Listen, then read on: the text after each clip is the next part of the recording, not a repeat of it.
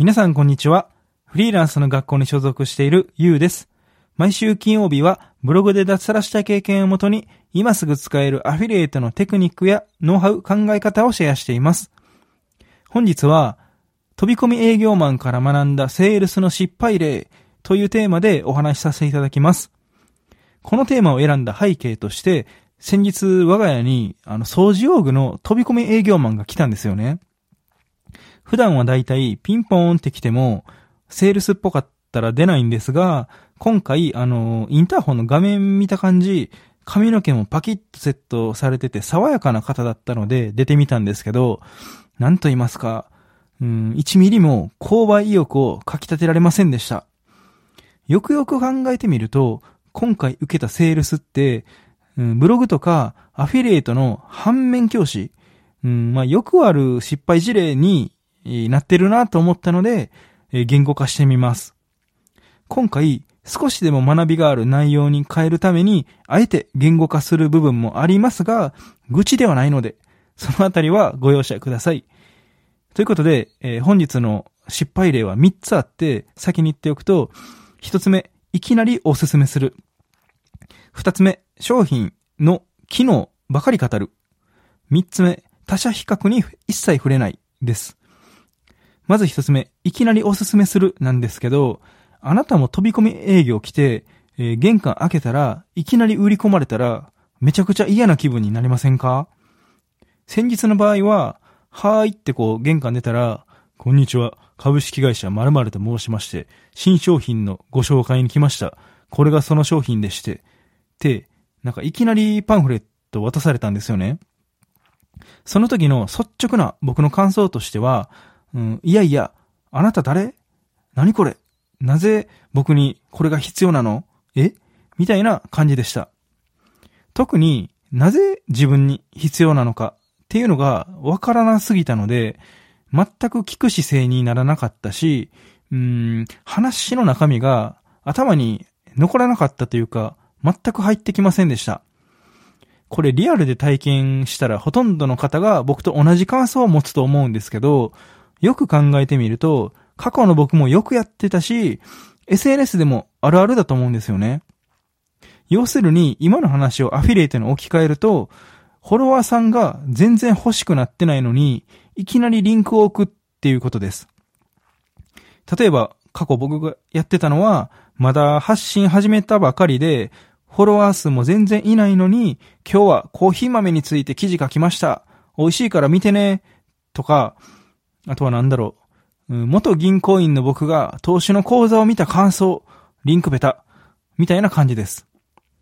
多分それを見て、ふーんとしか思わないはずですし、商品を紹介している背景とか、あなぜ役に立つと言えるのかが伝わらないと、この人っていつもなんか謎の商品紹介しかしてないなって、え思われるかもしれません。売りたいならば、その商品がなぜあなたにおすすめなのか？とか、うん、その商品を使ったらどうなるのか？はたまた、自分にはこんな経験があるんだよ。まあ、それを使ってこんな経験になったんだよっていうことを先に伝えて、えーまず話を聞いてもらう姿勢を作る必要があります。物を売るときっていうのは、基本、集客、教育、販売の流れで進めるのが鉄則なのですが、特に教育、今回でいう、聞く姿勢づくりをすっ飛ばしてしまうケースが多いので、ぜひ、あの、セールスするときに反面教師にしてみてください。では、えー、飛び込み営業マンから学んだセールスの失敗例の二つ目ですね。えー商品の機能ばかり語るです。その時紹介された商品は家庭用のモップだったんですけど、パンフレットを受け取ってから、なんかその商品の繊維の太さとか軽さばっかり説明されたんですよね。その時の率直な僕の感想としては、へえ、そんな商品があるんだ、でした。これは耳たこレベルで聞かれてるかもしれませんが、あ商品を売りたいなら、ベネフィットを語らなければいけません。ベネフィットって何かっていうと、その商品を使うとどうなるのか。もっと具体的に言うと、その読者が手に入れたい未来のことです。このモップを売るならば、パンフレットに書いてあるその繊維の太さとか軽さではなく、多分腕が疲れにくくて、毎日の掃除が楽しくなるよとか、うん、掃除後は横に倒さなくていいから、いちいちしゃがむ一手間が省けるよ、みたいな部分を訴求した方が刺さる人が多いはずなんですよね。アフィリエイトの置き換えた場合、訴求するべき部分は LP に書いてあることではなく、まあ、今回の場合パンフレットですね。使ってどうなる、どうなったのか、どうなるのかです。商品の機能とかメリットはリンクをクリックした後に LP で見てもらえば OK なので、一時情報、つまりあなただから伝えられる部分を意識して発信してみてください。僕もまだまだ修行が足りない部分で難しいところではありますが、この訴求によってクリック率、あの CTR とか制約率、CVR も変わるので、ぜひ意識改革していきましょう。反面教師にして。では最後、三つ目は他社比較に一切触れないです。モップの機能と値段を説明された後、もし興味ありましたら、今なら通常料金の20%オフでお届けできます。てクロージングされたんですけど、率直に他の商品と比べたらどうなんだろうって思ったんですよね。コスパはもちろんなんですが、このモップはその他社製と比べたらどれくらい優れてるのかっていうのを結構疑問に思いました。まあ、売る商品によって読者が気になるポイントって変わると思うんですけど、掃除用品って安さを追い求める、追い求めるよりも、掃除効率がいい方が、なんか好まれる気がするんですよね。あ、でもどうなんだろう。まあ、この辺のユーザー理解はやっぱり難しいですね。まあ、僕の思考は一旦置いておくんですが、その最低でも僕が疑問に感じたということは、他にも数十人、うん、数百人が同じ疑問を持ってるはずなので、しっかり説明した方が良かった部分かなと思います。しかも会話の中で、その家にモップがあることは確認されたので、その現在の愛用品の深掘りと、その売りたいモップとの比較説明があったら、多分もう少し興味が出たような気がしますね。